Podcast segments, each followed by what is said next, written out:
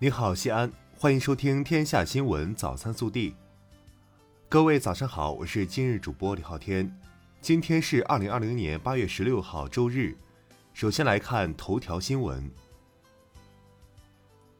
八月十六号出版的第十六期《求是》杂志将发表中共中央总书记、国家主席、中央军委主席习近平二零一五年十一月二十三号在十八届中央政治局第二十八次集体学习时的重要讲话。不断开拓当代中国马克思主义政治经济学新境界。本地新闻：八月十五号上午，我市召开迎十四运城市规划建设管理工作推进调度会，通报“三改一通”一落地工作有关情况，安排部署全面深化全国文明城市创建、社区治理、防汛、疫情防控等工作。省委常委、市委书记王浩主持并讲话。会议强调，坚持质量第一、品质至上，加快进度建民心工程，创西安模式、西安速度、西安品牌，树立西安形象。八月十四号，西安 AQI 指数为四十三，收获今年第三十一个空气质量优级天。西安市今年中考城六区普通高中录取将从八月十七号开始分批次有序进行。记者昨日从西安市教育局了解到，网上录取过程中遇到同分数考生数大于计划数时，将筛选六个条件、两项指标及学科学业水平考试成绩进行录取。八月十五号上午，西安高新区二十四条市政道路正式通车放行。这二十四条市政道路主要分布于鱼化、丈八、兴隆、细柳、五星等街道。记者十五号从机场获悉，自八月十八号起，火车站陇海大酒店线和西安高铁站线分线运行，加密西安宾馆线发车频次，吉源酒店和曲江华美达酒店线增加便民停靠点，同时提前西稍门空港商务酒店线、西安宾馆线和火车站陇海大酒店线市区至机场的首班发车时间。近日。记者从场内环境卫生、完善设施、规范经营、营造氛围等多个方面，对未央区唐人优先精品农贸市场进行了走访，发现市场紧急出口附近堆放货物，市场周边的多个老旧小区居民饲养家禽，楼梯旁堆放杂物，周边道路占道经营，机动车乱停乱放。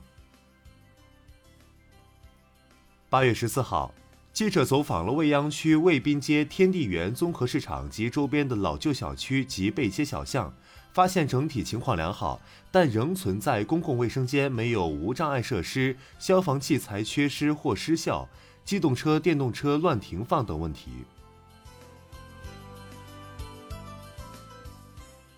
国内新闻：“十四五”规划编制工作自十六号起开展网上意见征求。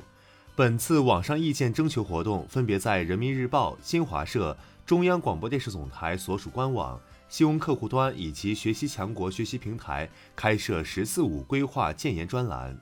广大网民可进入相关页面建言献策。网上意见征求活动为期两周。记者十五号从应急管理部获悉。国家减灾委、应急管理部当日针对四川省、陕西省近期严重洪涝灾害，紧急启动国家四级救灾应急响应，派出两个工作组赶赴重灾区，实地查看灾情，指导和协助地方做好灾情核查评估、受灾群众转移安置及基本生活救助等工作。近日。国家卫健委、教育部联合印发了关于印发高等学校、中小学校和托幼机构秋冬季新冠肺炎疫情防控技术方案的通知，增加了来自中高风险地区学生和教职员工返校时需向学校出示近一周内的核酸检测报告等内容。记者从内蒙古巴彦淖尔市卫生健康委员会等部门获悉，从八月十五号零时起。近期出现一线鼠疫病例死亡的巴彦淖尔市乌拉特前旗终止鼠疫疫情四级应急响应。乌鲁木齐市人民政府副秘书长刘军八月十五号表示，乌鲁木齐市从十五号起为大中专院校学生出疆复课就学和患重大疾病赴内地就医等特殊群体开辟绿色通道。这部分人员持新疆健康码（含乌鲁木齐畅行码、绿码）和近七日内核酸检测报告阴性，经所在社区核实登记后即可通行。八月十五号九时五十分左右。山东省济宁市金乡县马庙镇马庙村一农资储存点发生燃爆事故，经现场初步调查，系村民伐树引起电线起火导致。现场有两人死亡，多人受伤，受伤人员已送医院救治，均无生命危险。江西省余干县公安局十四号深夜发布通报称，当地一对夫妇虐待其子致死。犯罪嫌疑人已被依法刑事拘留。七月二十六号八时许，张某辉、张某美夫妇到余干县公安局瑞洪派出所报称，其子张某康死在家中。经公安机关深入侦查，基本查清张某辉、张某美有虐待其子张某康并致其死亡的犯罪事实。八月十五号，浙江省温州市龙湾区政府新闻办公室官方微信公众号“龙湾发布”推文称，经龙湾区联合调查组调查取证，近日网帖“温州最脏村书记诞生，满口脏话，打证明，先给两千块”反映的永兴街道沙园村原党总支书记王国强涉嫌强迫交易犯罪，已被公安机关依法采取刑事强制措施。记者近日暗访发现，在广东汕头潮阳区，口红造假是公开的秘密。圣罗兰、迪奥等品牌仿制口红在此生产，通过直播带货出售，最低十几元。业内人士称，假口红成本最多五元。